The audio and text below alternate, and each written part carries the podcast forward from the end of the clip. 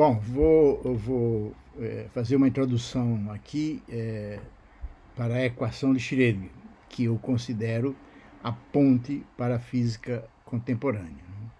É, a, a, a, equação de Schrödinger é, baseia-se no conceito de força central e conservação de energia. Né? Tanto o sistema gravitacional como o atômico são governados pelo que se denomina de campo central, ou campo de forças centrais, ou forças conservativas.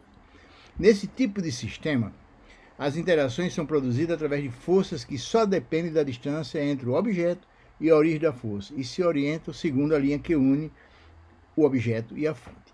Esse sistema é tal que existe uma energia potencial que só depende da configuração. É a configuração que define a energia potencial, né? ou seja, da distribuição de massas, no caso gravitacional, e na distribuição de cargas elétricas, no caso atômico. A energia total, ou seja, a soma da energia cinética da energia potencial, é sempre conservada. Fazendo uso desse princípio e de alguns postulados, Bohr deduziu a energia de um elétron no átomo de hidrogênio. Mas que, que na verdade só funcionou mesmo para o átomo de hidrogênio. E em 1924 é, foi assim também que Schrödinger deduziu sua famosa equação. Mas neste caso do Schrödinger, né, ele teve outras fontes inspiradoras.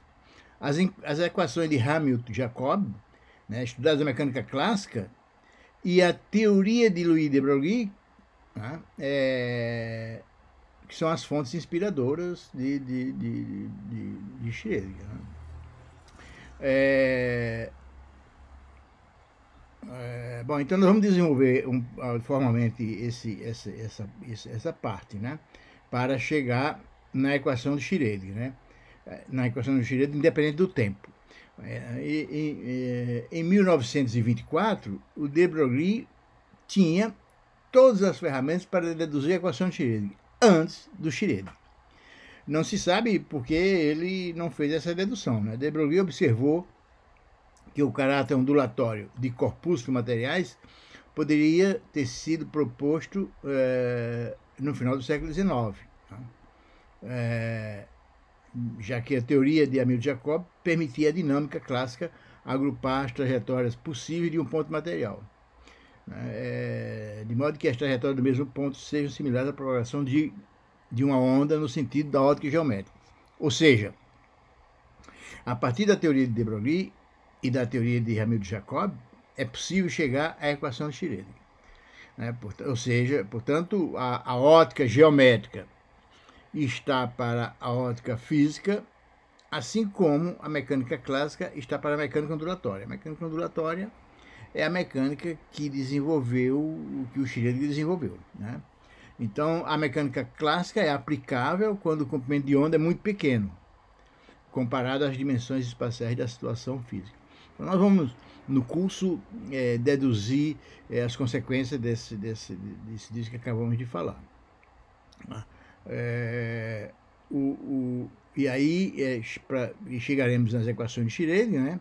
e na configuração eletrônica dos elementos químicos. A configuração eletrônica dos elementos químicos é uma das coisas mais importantes não é, para o desenvolvimento da física e da química é, contemporânea. Né? A física e a química contemporânea surge do conhecimento da eletrônica dos elementos químicos.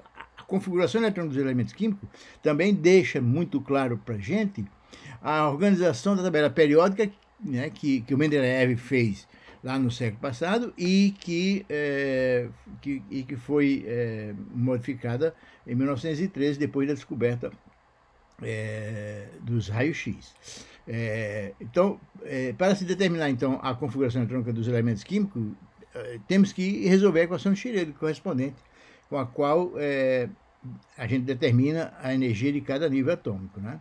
É, é, e, ah, bom, aí daí, então, para estudar essa coisa, você tem que entrar com, outros com outros fundamentos. Né? O princípio de exclusão de Pauli, né? as regras de Hund e, do, e ao, em, ao, em nível de, de, do ensino médio já, de, de, dos primeiros cursos da engenharia, né? O diagrama de Pauli é muito interessante para você determinar é, a, a, configuração eletrônica dos elementos químicos. Obviamente que quando chega nos elementos de transição, a, o diagrama de Pauli é, é, perde a validade, quer dizer, tem, tem umas anomalias ali. Bom, a gente vai discutir um pouco isso no curso. Né? Bom, então, basicamente, é, basicamente é isso que nós vamos é, tratar. Então, quer dizer, falando assim no áudio, sem mostrar as equações, é o, é o que a gente pode é, é, dizer.